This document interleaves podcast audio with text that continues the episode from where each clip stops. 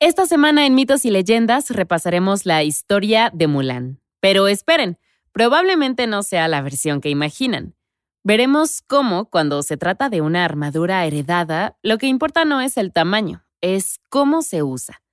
Además, prepárense para un cuento épico con un final que no verán venir, pero que definitivamente les llegará al corazón.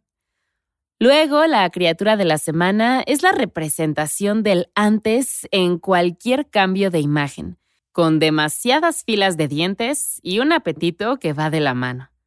Pero no se preocupen, ya saben, solo quiere comérselos a ustedes y a toda su familia.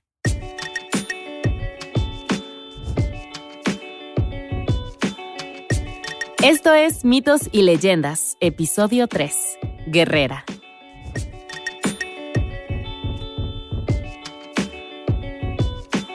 Este es un podcast donde contamos historias de la mitología y el folclore. Algunas son muy populares y aunque creas conocerlas, sus orígenes te sorprenderán. Otros son cuentos que quizá no hayas escuchado, pero que realmente deberías. En el episodio de hoy conoceremos una versión nueva de Mulan. Bueno, tiene más de 300 años, así que no es nueva pero sí una versión extendida que incorpora los supuestos orígenes de este increíble cuento.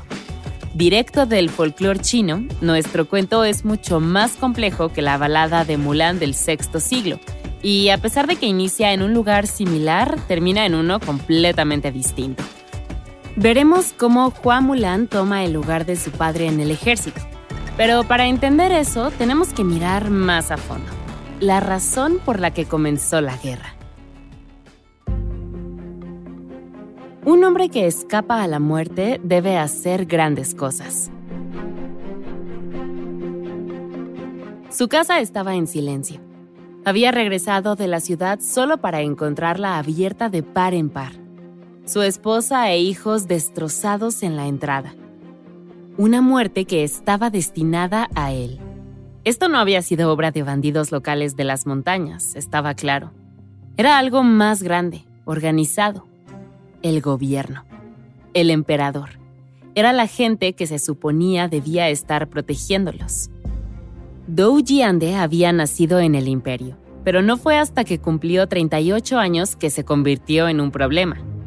En el año 611 las inundaciones azotaron la región que él llamaba hogar. Esos lares donde su familia y amigos sabían lo duro que podía ser este mundo, así que se ayudaban mutuamente. Las inundaciones no se llevaron las casas, pero se cobraron cosechas, y pronto la gente en todas partes se moría de hambre. Entonces llegó la llamada. El emperador Yang de la dinastía Sui necesitaba hombres para su guerra en el este contra el reino, que hoy comprendería la mayor parte de Corea del Norte y del Sur. La gente de la región se sorprendió. ¿En serio? Sus familias se estaban muriendo mientras sobrellevaban las inundaciones e intentaban exprimir el poco sustento que quedaba del suelo húmedo. ¿Y ahora el emperador quería que lucharan en una guerra a mil kilómetros de distancia? Un hombre que había perdido a su esposa por hambre y su granja por las inundaciones fue con el magistrado local a rogarle que por favor fuera razonable. Más tarde, Sunansu regresó del magistrado cubierto de sangre. La suya y la del magistrado. Había rogado por una excepción, pero fue recibido con un látigo.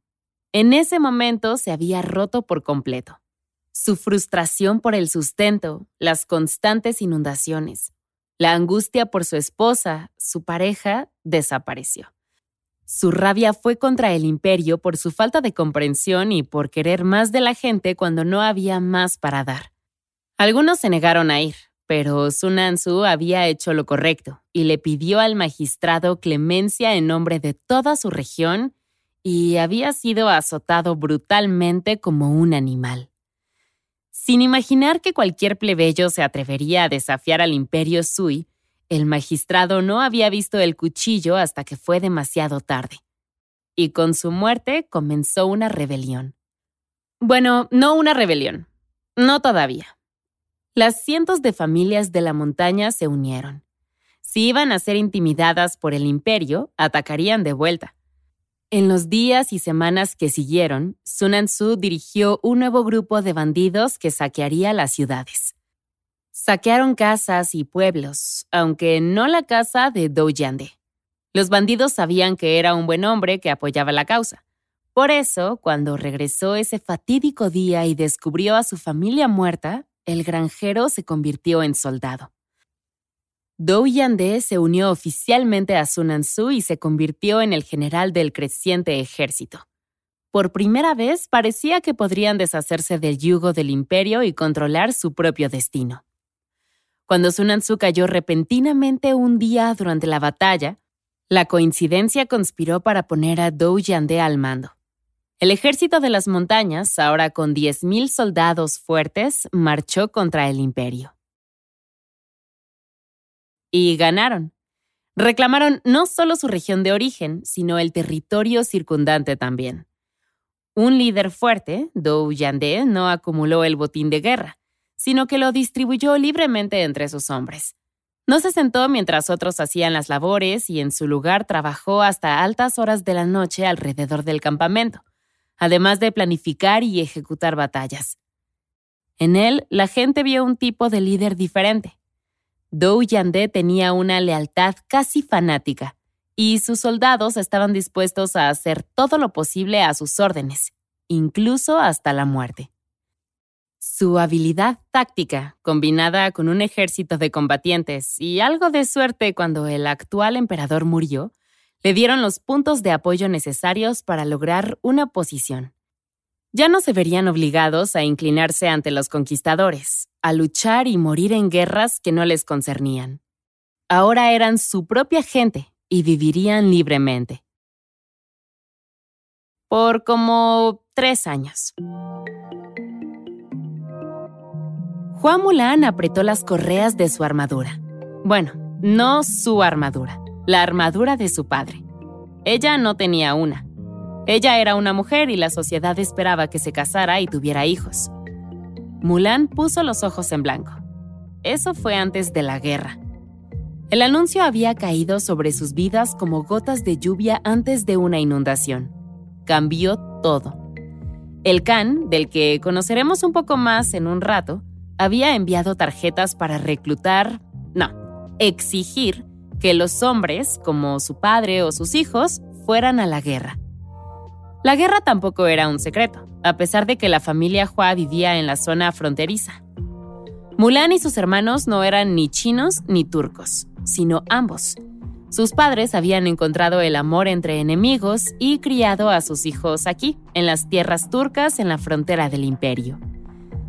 Desde que Mulan podía recordar, había habido guerra, excepto que ahora se estaba acercando el final corrió el rumor desde el sureste de que Dou Yande y su tripulación estaban presionando contra el imperio Tang, a pesar del joven y ferviente general imperial. Observándolo todo desde lejos, el Khan del Norte había reconocido una oportunidad, una debilidad tanto en los rebeldes como en el imperio chino. Dejaría que ambos bandos se enfrentaran, y mientras estaban distraídos, se adjudicaría alguna tierra para sí mismo. Y así, el Khan había entrado en la batalla como un tercero, exigiendo que cada familia enviara a un soldado masculino a luchar tanto contra los rebeldes como contra el imperio. Mulan recordaba el día en que llegó el primer anuncio. Entonces, una inundación de cartas se había amontonado en la aldea, cada una de las cuales requería el servicio del Khan. Ahora la gente de todas partes se estaba preparando para irse. Mulan se sentó mirando a su padre con las manos temblorosas. Observó los documentos de reclutamiento antes de que su padre se los arrebatara. Hua Hu, el padre de Mulan, reconoció su dilema. Él no era tan joven como solía ser. Pero, ¿qué opciones tenía? Se esperaba que todos anunciaran su intención de unirse a la guerra. Su familia debía enviar a un hombre a la causa y cualquier cosa menor sería un rechazo flagrante. Pero Hu era viejo y su hijo todavía era un bebé. Pagaría su salida, presentaría a Yuan, la madre de Mulan. Todavía tenía amigos en las altas esferas y la familia tenía dinero suficiente para un soborno considerable para una prórroga. Huahu frunció el ceño. ¿Y dónde los dejaría eso? Ese dinero fue su jubilación, la dote de Mulan. Con eso, Mulan se quedó en silencio y salió de la casa. Había escuchado todo lo que necesitaba. Como en la balada de Juan Mulan, nuestra heroína no era como las otras chicas. A ella no le importaba el maquillaje y la ropa a pesar de los esfuerzos de su madre. Eventualmente Joan renunció a imponerle roles sociales y dejó que Mulan siguiera a su padre a los campos. El padre había sido un guerrero en su juventud y le enseñó todo a su hija, quien absorbió todos sus conocimientos, incluso superándolo. Le mostró cómo luchar con una espada, un bastón, una lanza y un arco cómo montar a caballo y sobrevivir en la naturaleza. Era una forma de conectar con su hija, nada más. Nunca, en sus sueños más locos, había pensado que la paz, la paz con la que logró tener a su propia familia, terminaría así. Mulan se puso la armadura de su padre y le sorprendió lo bien que le quedaba. Hizo una pausa, mirando su extraño reflejo en el barril de agua. Con su cabello recogido, sin maquillaje y con esta armadura, podría ser capaz de engañarlos. Tendría que ser inteligente, por supuesto. Un segundo reflejo se unió a ella en el agua. ¿Qué estás haciendo? preguntó Joan. Juan Mulan giró sobre sus talones, empujando a su madre. Mulan encontró a su padre sentado en la sala principal, descansando, mientras terminaba de empacar. Miró a su hija mayor y suspiró. Si tan solo fuera un hombre. Mulan recogió el equipaje del suelo. Iría a ella. Huahu se rió, pero Mulan siguió hablando. Ella iba a ir, en serio. Su madre era turca, su padre chino. Esta era su guerra, y no tenía sentido que su padre fuera a morir. Sería mucho más útil allá que quedándose de luto en casa. Además, las mujeres usan maquillaje para cubrir mucho más que esto, ¿verdad, madre? Joan, ahora apoyada en el marco de la puerta, se cruzó de brazos. No para cubrir eso, Mulan, dijo. No para camuflarse en medio de mil guerreros varones. Y si la descubrieran, ¿qué pensaba que le pasaría? No se limitarían a lavarse las manos y enviarla a casa, eso era seguro. Una lágrima solitaria se deslizó por la mejilla de Joan y rápidamente se la secó. Aunque su amor era duro, seguía siendo amor, amor de madre. Durante mucho tiempo nadie dijo una palabra. Luego, alzando la mochila sobre su espalda, Mulan rompió el silencio.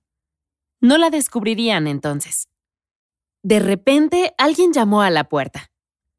Oye, Chengchi, ¿vamos o qué? llamó una voz lejana.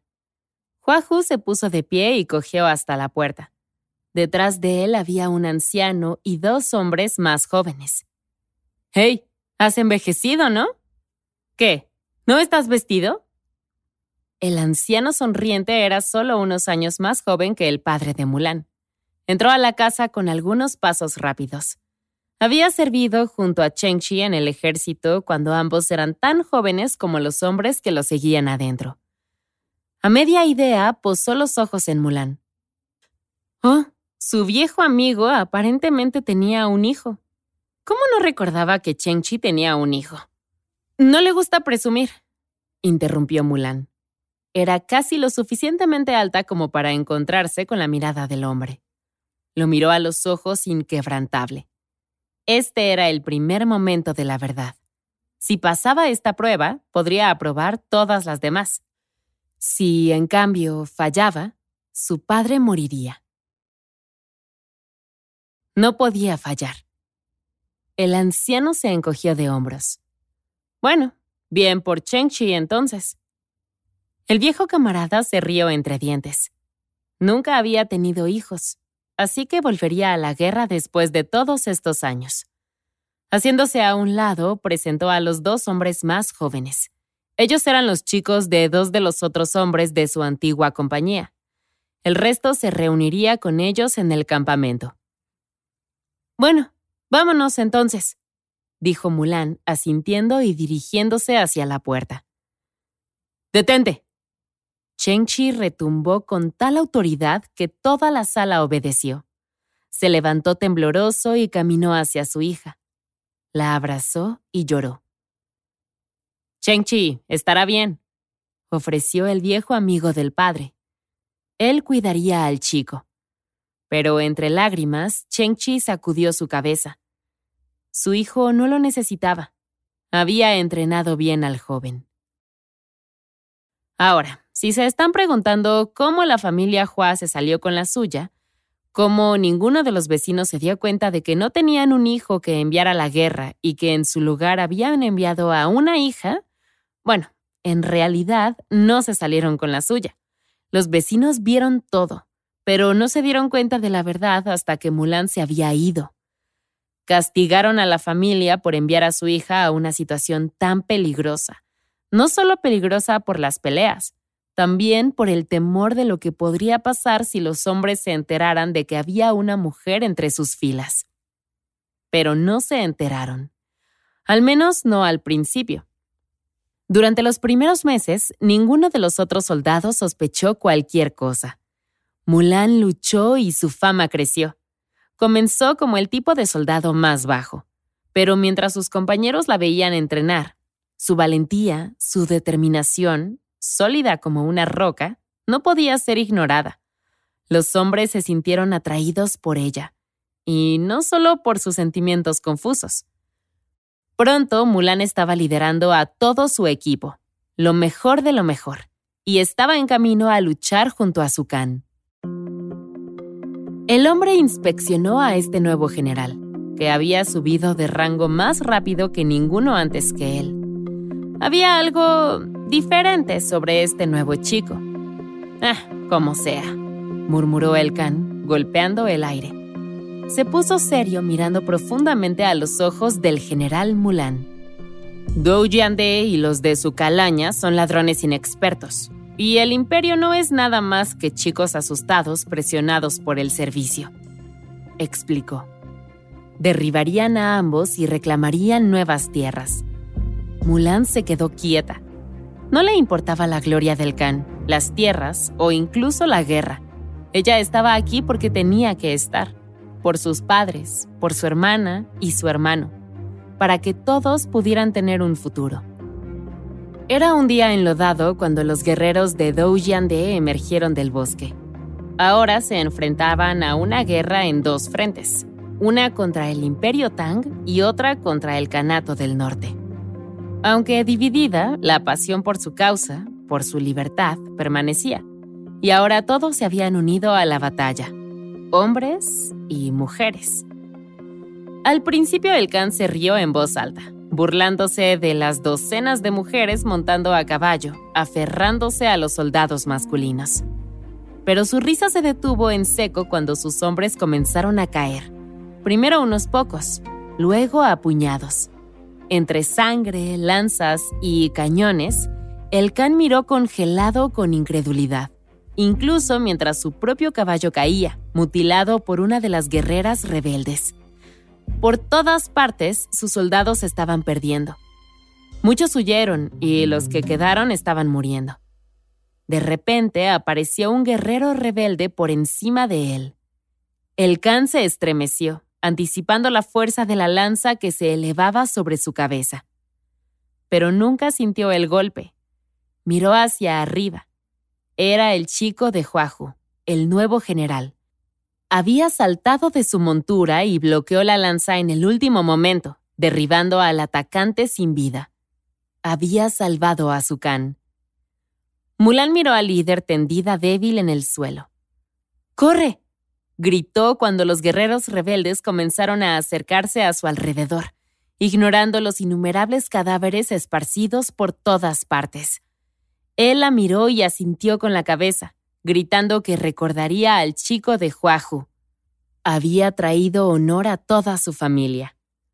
Los rebeldes trataron de avanzar, persiguiendo al Khan en su carrera hacia su propia línea, que ahora estaba en plena retirada, pero no pudieron.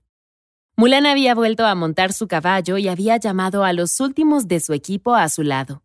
Serían la retaguardia del Khan, permitiendo que se rindieran tantos como fuera posible. Al hacerlo, Mulan había logrado lo que se propuso. Su familia estaba a salvo. El Khan estaba fuera de la guerra y ella misma había sobrevivido durante casi dos años en el ejército sin ser descubierta. Ahora era el momento de una muerte honorable. En ese instante, rodeada por el enemigo, Mulan reunió todo su coraje. Con el arma en alto, ordenó a sus hombres que la siguieran por sus hogares, por sus familias, para proteger a tantos como fuera posible mientras huían del campo de batalla y la guerra. En lo alto de su caballo, cargó su arma. Ese día Mulan mató a innumerables rebeldes que intentaban pasar junto a ella, pero como todos los anteriores, fallaron y cayeron mientras ella permanecía encima de su caballo. Pero una persona no puede enfrentarse a todo un ejército. Una persona no puede enfrentarse a un maremoto de lanzas. El caballo de Mulan cayó antes que ella. Allí, inmovilizada debajo del animal, continuó luchando contra todos los que se le acercaban. Finalmente, de forma gloriosa, mientras la manada que avanzaba se amontonaba sobre los caídos, para obtener los pocos disparos de despedida que pudieran contra el can en retirada, Juan Mulan cerró los ojos y dejó que la muerte se la llevara. Excepto que no fue la muerte la que se la llevó. Amortiguada por la poca conciencia que le quedaba, retumbó una voz ronca. Él, declaró entrecerrando los ojos y esforzándose por tener claridad entre la visión borrosa, Mulan creyó ver al ejército quedarse quieto y levantar a su caballo muerto. Tiraron de sus extremidades, atándola y amordazándola. Juan Mulan, el héroe del pueblo, había sido capturado por los rebeldes. Juan Mulan, el héroe del pueblo, había sido capturado por los rebeldes. Estaba en una tienda de campaña. Afuera el viento azotaba con fuertes silbidos. ¿Cuánto tiempo había estado inconsciente? Jadeó buscando su ropa y armadura, pero todo había permanecido en su lugar. Todavía estaba vestida igual que en el campo de batalla. Su secreto aún estaba a salvo. Pero sus problemas estaban lejos de terminar. Atada a un tapete en el suelo junto a un hombre al que nunca había visto antes y alguien se paró frente a ella. Una mujer. Una mujer con un cuchillo. ¿Cuál es tu nombre? demandó la mujer con una insistencia que reveló que esta no era la primera vez que le preguntaba esto.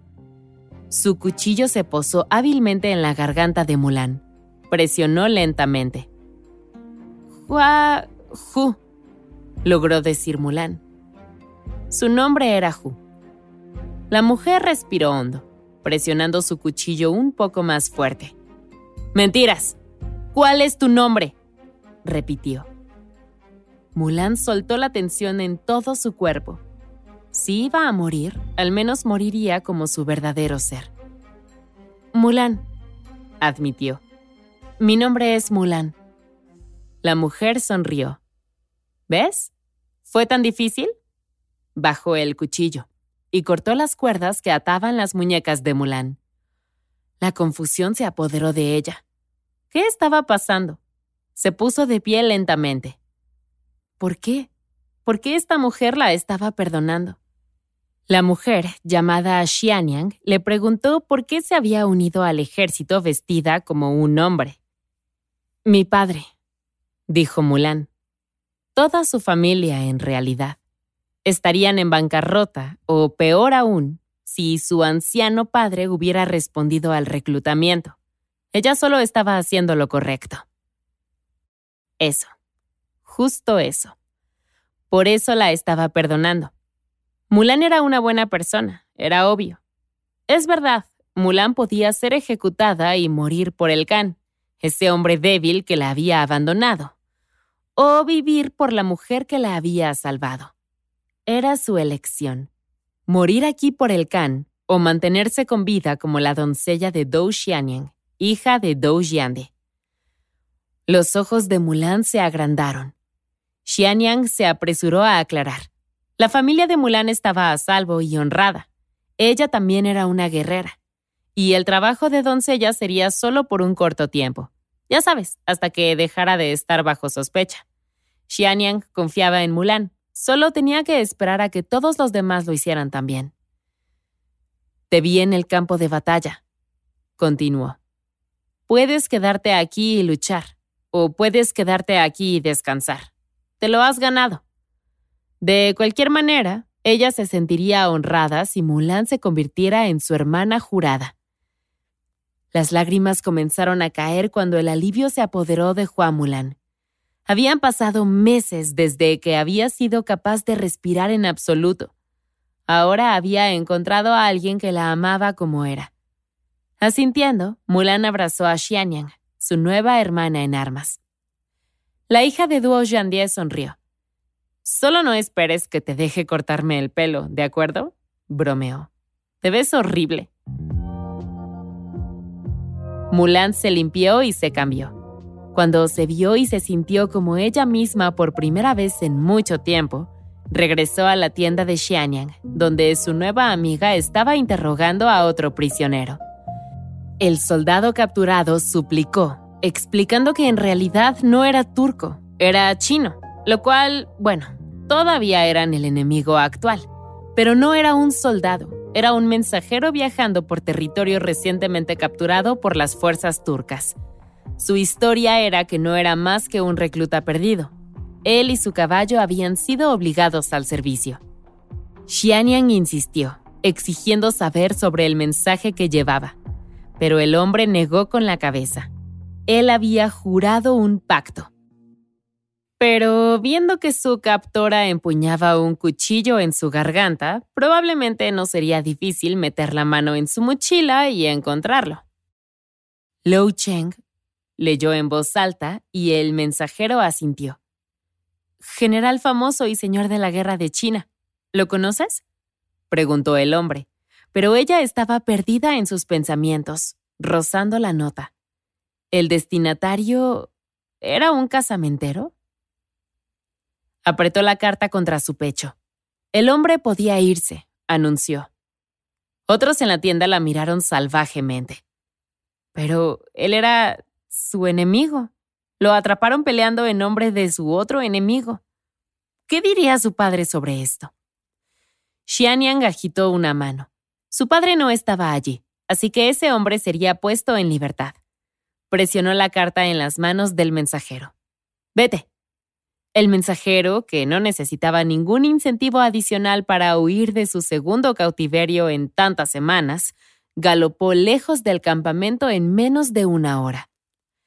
La noticia de la victoria en Occidente sobre las fuerzas turcas aliadas en el imperio volaron rápidamente hacia el este, pero pronto se encontraron con noticias aún mejores.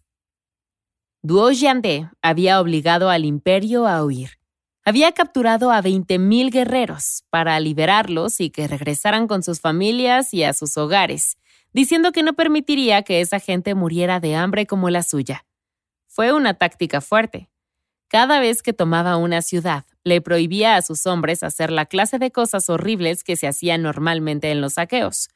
Y así, pronto, muchos estuvieron dispuestos a abrirle las puertas de su ciudad. Todo esto redujo en gran medida el número de bloqueos necesarios para sus planes. Pero Duo Yande había caído. ¿Cómo? Bueno, en parte fue porque el emperador Sui fue asesinado por sus propios asesores, lo que llevó a un golpe de estado en la capital y a uno de sus nobles a convertirse en el emperador Gaozu de Tang. Le había dado a su hijo la tarea aparentemente imposible de derrotar a Dou Jiande, que ahora se llamaba a sí mismo el príncipe de Xia y a su rebelión. Con eso, el nuevo emperador envió a un hombre que cambiaría la historia para luego convertirse en emperador él mismo. El nombre del hijo era Li Shimin. Más tarde sería el emperador Taizong, pero por ahora era Li Shimin. Y en un movimiento sorpresa, Li Shimin derrotó a Dou Jiande, no atacando su tierra Xia, sino apuntando a su vecino y aliado. Contra el consejo de todos, Dou Yande saltó en ayuda de su aliado, solo para ser atacado también por las fuerzas de Tang. Ellos eran superados en número, pero lucharon lo mejor que pudieron. En el momento en que las fuerzas de Dou Yande se cansaron, Li Shimin atacó, capturando a Dou Yande. Xianyang y Mulan escucharon la noticia de la captura de Dou Yande cuando su madre y uno de los generales cabalgaron hacia el norte. La princesa, sin embargo, no se molestó. Ella estaba decidida. Cabalgaría hacia el sur para arrancar a su padre de las fauces de la dinastía Tang. Su madre la agarró del brazo. ¿De qué estaba hablando? Li Shimin podría haberse llevado a su padre de regreso a la capital, pero sus ejércitos todavía marchaban hacia el norte, reclamando tierras perdidas por el emperador anterior. Estaría volando directo hacia la tormenta. Xianyang sonrió. Ella lo sabía. Por eso iría con Mulan. Las mujeres se dirigieron silenciosamente hacia el sur, hacia la capital. Ninguna de ellas demasiado orgullosas para dormir en una zanja o debajo de hojas para evitar ser descubiertas por las tropas de Tang. Pronto la pareja se paró fuera de las puertas del Capitolio tomando sus dagas. Ese sería el día en que su padre probara la libertad una vez más. Mulan y Xianyang asintieron con la cabeza una a la otra. Como hermanas recién juradas, lucharían codo a codo y, si fuera su momento, morirían juntas también.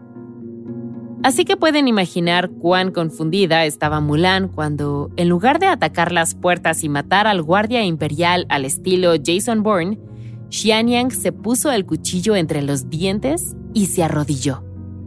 Dudosa, Mulan siguió su ejemplo. No pasó mucho tiempo antes de que los miembros de la Guardia Imperial se acercaran, curiosos de lo que estaban haciendo dos mujeres afuera. Mulan sonrió. Ahí estaba la cosa. En ese momento entendió. Fue en ese momento que se... ¿Sometieron a morir? Al menos eso fue lo que insinuó Xianyang. Eso... bueno, ella también se sacrificaría por Dou Yande. Veamos cómo se desarrolla esto, pensó. Por alguna razón, a las mujeres se les permitió mantener sus cuchillos mientras se inclinaban ante Li Shimin, el general, quien, contra todo pronóstico, había capturado vivo a su padre, y al hacerlo había cortado la cabeza de la rebelión. Mulan entrecerró los ojos. Aquí estaba ella, arrodillada con un cuchillo ante el hijo del emperador, el segundo hombre más poderoso en su mundo el enemigo tanto de su pueblo como el de Xianyang. Aquí era donde lo arreglarían todo. Xianyang se quitó el cuchillo de la boca. El corazón de Mulan latía cada vez más rápido, anticipando su gran movimiento. Excepto que una vez más, su compañera la sorprendió poniendo su cuchillo en el suelo. Mulan vaciló. Uh, ok, Resulta que aquí no es donde lucharían espalda con espalda contra el imperio en una batalla épica. Aquí es en donde morirían. A regañadientes también se quitó el cuchillo de la boca como reflejo de lo que hacía su amiga. Por fin Xianyang habló. Había viajado desde el norte por su propia voluntad. Aquí estaba, para hacer un trato. Su vida por la de su padre. Los murmullos se extendieron por la habitación, pero Xianyang continuó señalando a Mulan. Ella era Mulan. Ella se había vestido como un hombre durante más de un año para unirse al ejército en el lugar de su anciano padre. Ella había luchado como aliada del imperio, pero ahora también estaba aquí para dar su vida por Dou Yande. Li Shimin levantó la barbilla y señaló a sus guardias, sus verdugos. Bajaron sus armas cuando Li Shimin se puso de pie. Él no aceptaría la vida de Xianyang por la del padre. Las lágrimas corrieron inmediatamente por las mejillas de la mujer, pero Li Shimin levantó la mano. No había terminado. Él no la aceptaría porque ya no iba a ejecutar a Dou Yande por su rebelión. El general joven se relajó. Esto era lo que deseaba que fuera su imperio un líder fuerte, pero con conexiones entre su gente. Las familias deben ser fuertes también.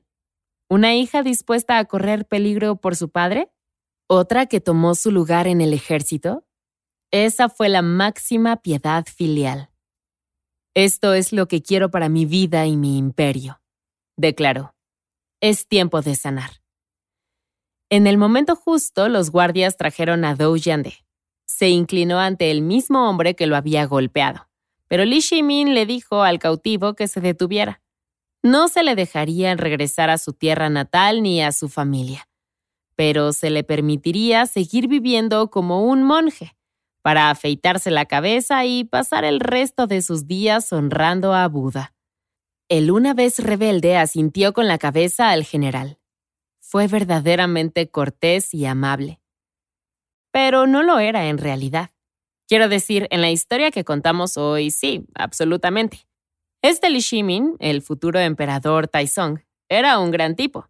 Nunca predicó la piedad filial mientras emboscaba a sus hermanos en el camino ni los mató antes de obligar a su propio padre a abdicar bajo amenaza de muerte. Definitivamente fue súper tranquilo con perdonar al líder rebelde y no ejecutó a su cautivo, que fue lo que le sucedió al actual Dou Yande. Mulan, en cambio, fue honrada por el hijo del emperador y le ofreció todo lo que quisiera. Ella no dudó por un segundo.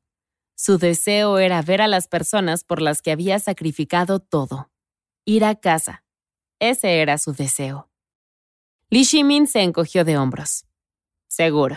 Él estaba, ya saben, ofreciéndole cualquier cosa que quisiera de todo el imperio y ella solo quería irse. Pero, ¿saben qué? ¿Por qué pelearía contra sí mismo? Adiós. Mulan hizo las maletas rápidamente y cuando se iba, alguien se acercó a ella. Xianyang. Abrazó a su hermana jurada y le deseó seguridad en su viaje hacia el norte. Seguirían siendo amigas y siempre serían hermanas. Entonces Xianyang sacó una carta. Apuesto a que Mulan todavía se preguntaba por qué había tomado la carta del mensajero aquel día, dejando al enemigo libre. Mulan negó con la cabeza.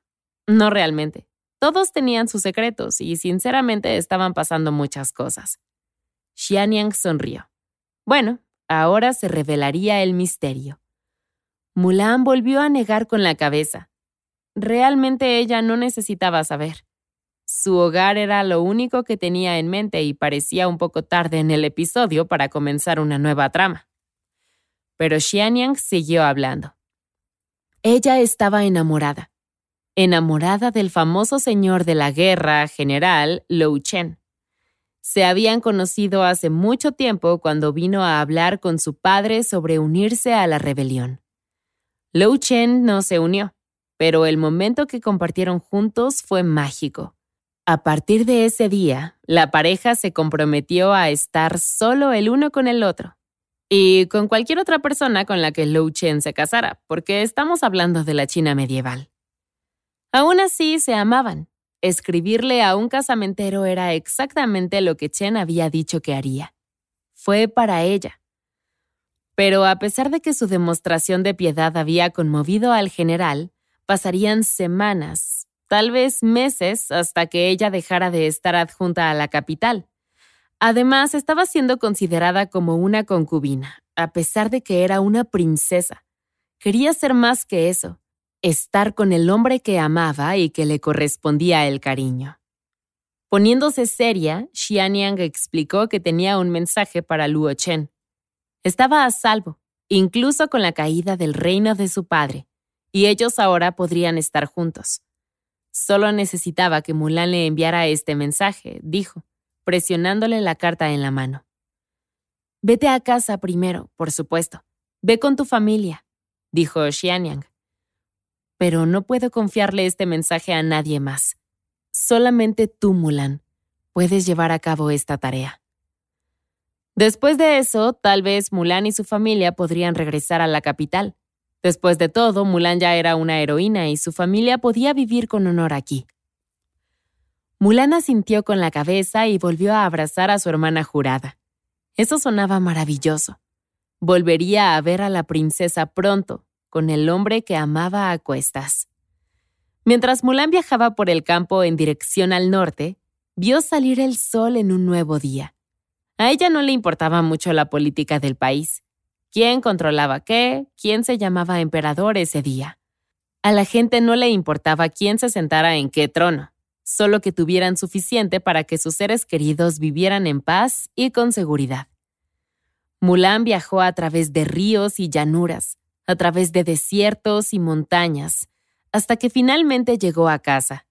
Llevaba suficiente oro con ella para que todos vivieran contentos para siempre, además de una invitación al centro de su mundo, el Imperio Tang.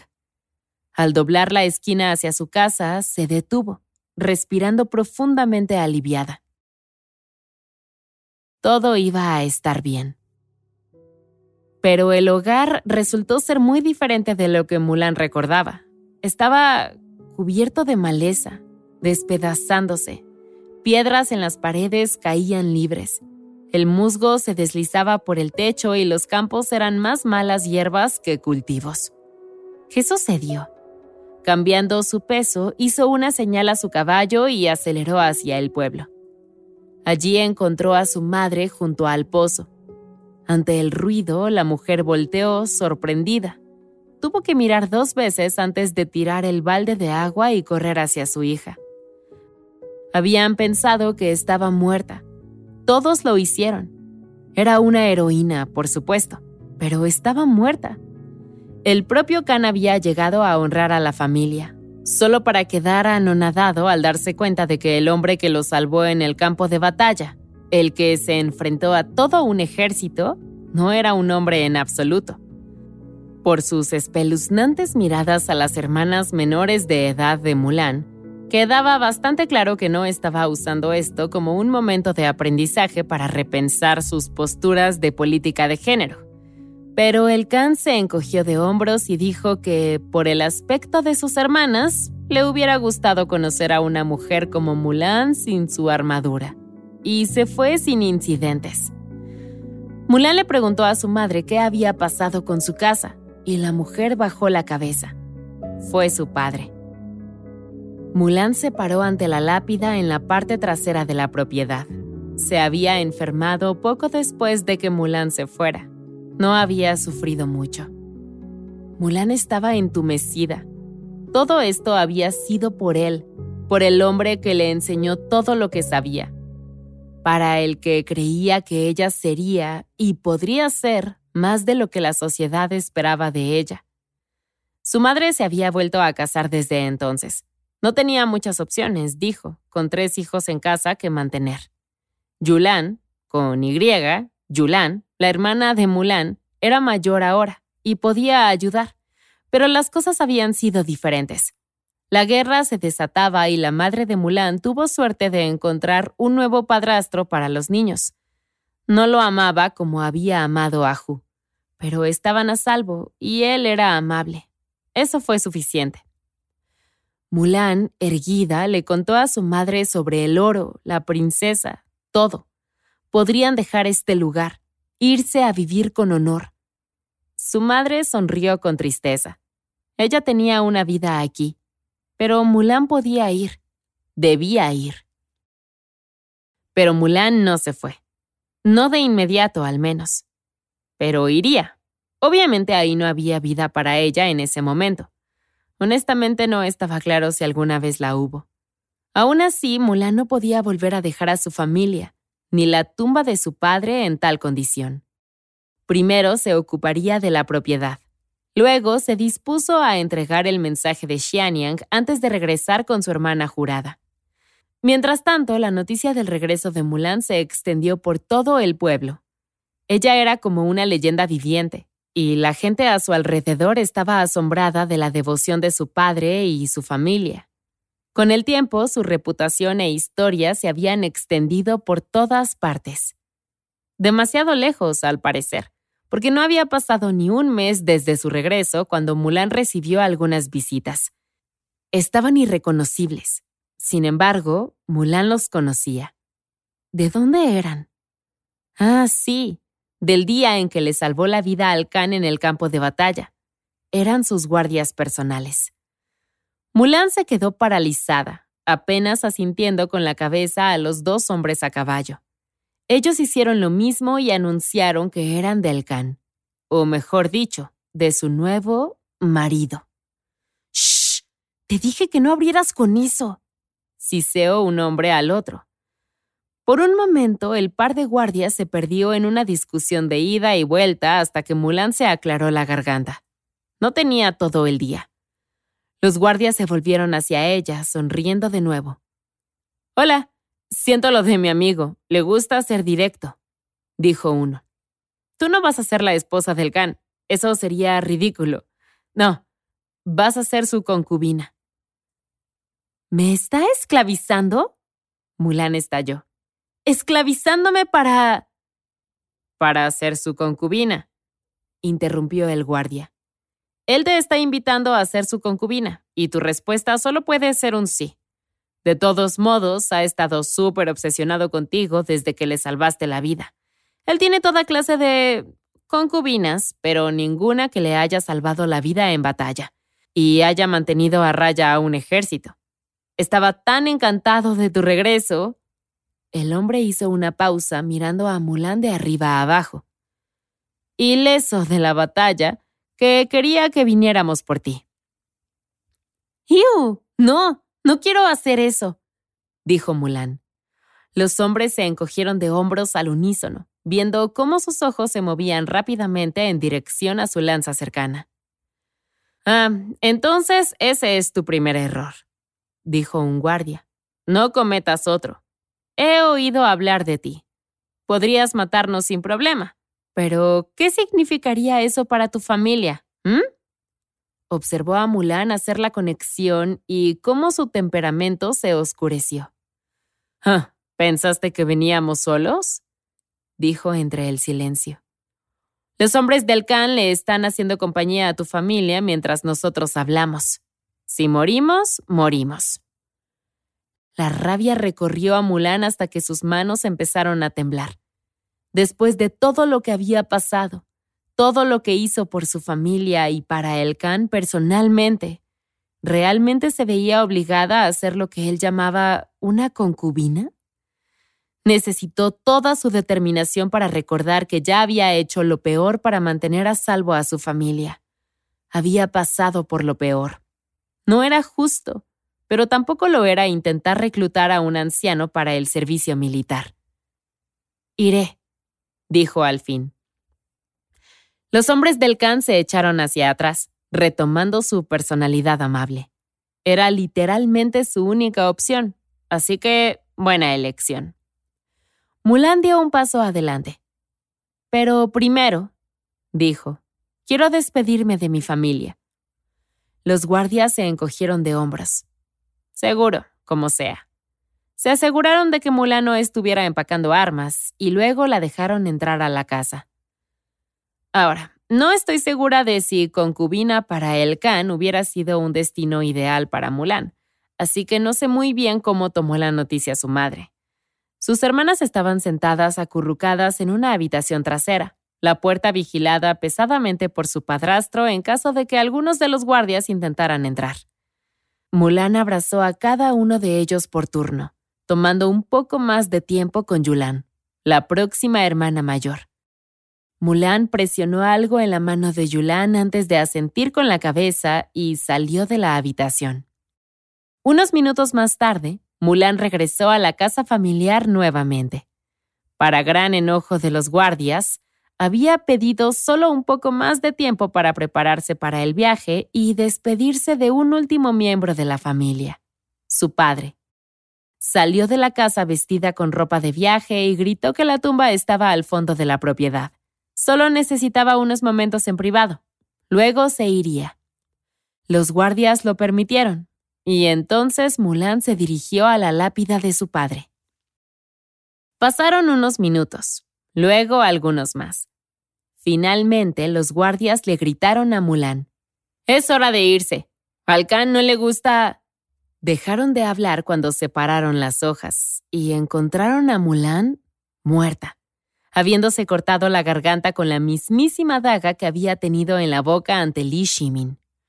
Había muerto abrazando la lápida de su padre. Los guardias se burlaron. Ve a buscar a la más joven. El Khan dijo que si algo salía mal con Mulan, la llevaran en su lugar. Otro guardia hizo una reverencia y se fue hacia la casa. En el interior, la hija mayor y el hijo gritaban abrazados. La vieron hacerlo, sollozaron. Su hermana se había puesto una armadura y había salido por la ventana. Mirándolos, los guardias salieron corriendo hacia el establo. Efectivamente, faltaba un caballo. Al igual que su hermana antes que ella, Hua Yulan había huido con el traje de su padre y su armadura. Los hombres del Khan la persiguieron por el camino que creían que ella había tomado. Pero nunca la encontraron y nunca lo harían. Como uno de los finales más oscuros de este cuento clásico, esta versión de la historia de Mulan termina cuando ella se quita la vida en lugar de ser forzada a asumir el papel de concubina del Khan, un hombre cuya vida salvó, demostrando que una buena hazaña queda impune.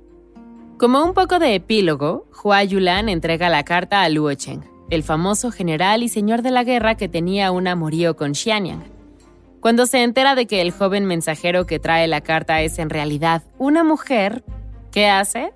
Bueno, la acorrala y ella se apresura a mantener la farsa de que no lo es. Ahí es cuando Luo Cheng le dice, mira, demuestra tu masculinidad compartiendo una cama conmigo. Es una petición extraña, pero eso es lo que sucede.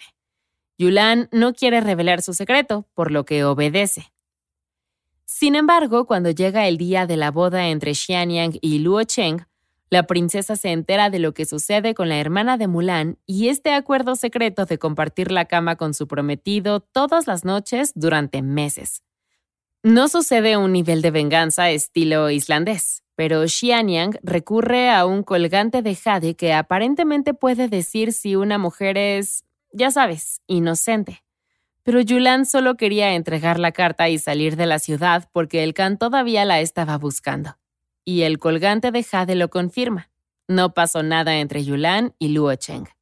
Entonces, Luo Cheng se casa con Xianyang y Yulan y los tres viven felices para siempre.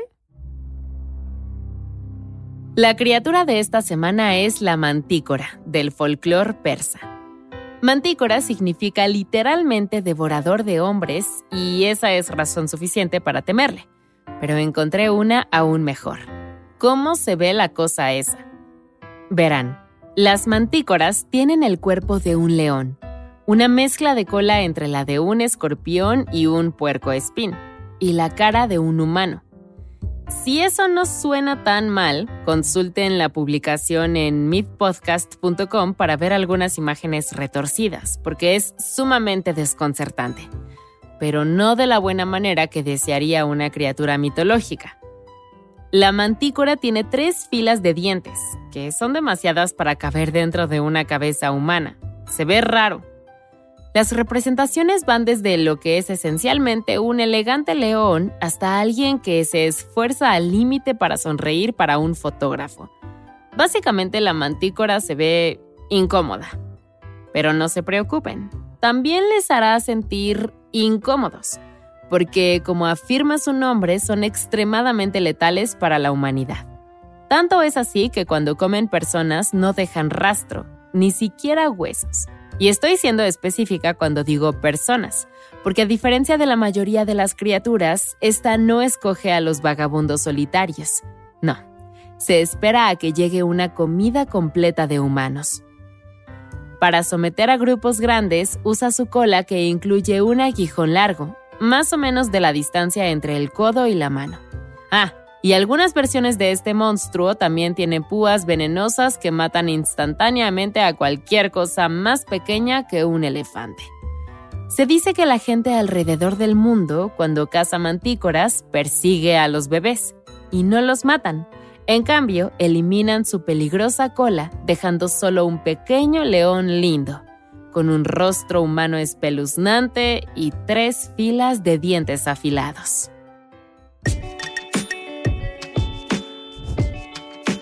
Esto es todo por esta semana. Mitos y Leyendas es un podcast de los creadores de Myths and Legends y Sonoro. Todas las historias y los episodios se basan en la exitosa franquicia de podcast Myths and Legends de Jason y Carissa Weiser. Nuestro tema principal es de la banda Broke for Free y la música de la criatura de la semana es de Steve Combs. Encontrarás los links de las canciones en la descripción del podcast. La producción corre a cargo de Alex González, Mitzi Hernández, Esteban Hernández Tamés e Israel Pérez, con el ensamblaje de Ricardo Castañeda para Sonoro Media. Yo soy Vale Estrada y también me hago cargo de la adaptación al español.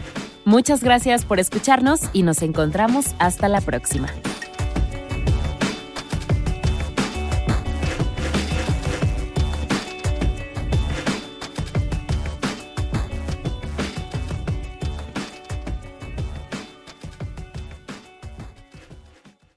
Anatomy of an ad. Subconsciously trigger emotions through music. Perfect. Define an opportunity. Imagine talking to millions of people across the U.S. like I am now. Identify a problem. Creating an audio ad is time consuming. Offer a solution. Utilize cutting edge AI. Imagine creating all that in under 30 seconds. Well, we did to create this ad. To learn more about AI in the audio industry, download the white paper from audiostack.ai.